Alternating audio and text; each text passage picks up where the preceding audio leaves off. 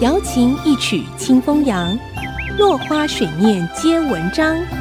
刘炯朗校长邀您共享读书之乐。这里是爱惜之音 FM 九七点五，欢迎收听《落花水面皆文章》，我是刘炯朗。今天我们继续讲《格列佛游记》，我们讲人的身体的高矮大小。往往是留给别人的第一个印象，也就成为有趣的话题。当然，一个人身材的大小，一个国家人口的多少，一个统治者权力的大小，都是一个两面刃。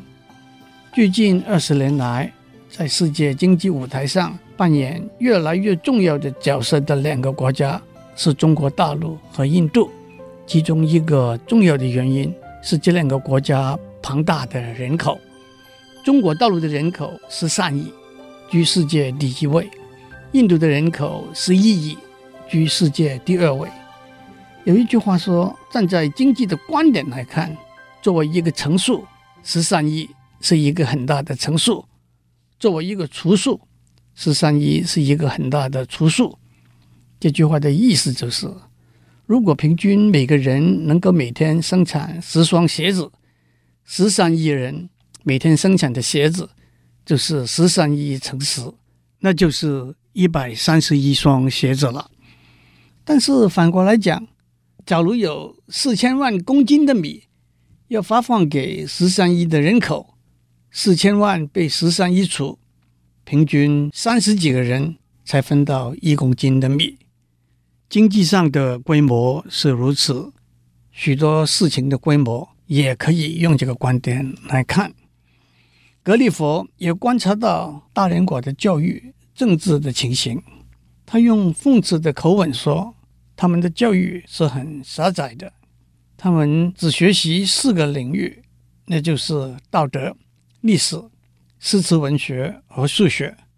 当然，这绝对不是狭窄的教育。今天，许多教育家都认为这四个领域。”可以说是在教育里头最重要的四个支柱。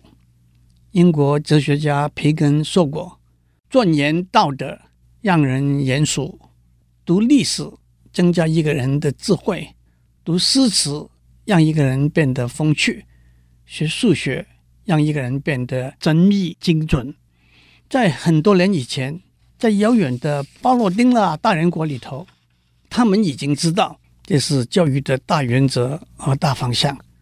教育不是耍耍嘴皮、喊喊口号、转转牛角尖而已。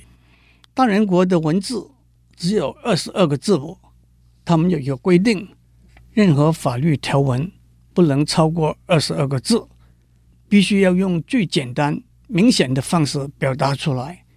法律只能够有一个解释，曲解法律条文是违法的。他们图书馆收藏的书很少，国王的图书馆算是最大的，也只有一千多本书。那么格里佛怎么去看书呢？他们给他搭了一个鹰架，让他爬上爬下，由左到右，一行一行，一页一页的看。当然，他们的书一页的大小是五六公尺，厚薄就像一张硬纸板一样。书里头的叙述以清楚和顺畅为主，词藻并不华丽，避免不必要的重复的字和词。大人国也有一个规模不小的军队。格列佛先是怀疑，为什么一个和外界隔绝的国家还需要一个军队呢？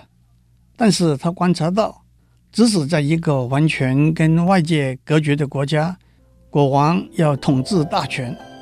贵族们要争夺权力和利益，老百姓要争取自由，要在这三者之间维持平衡。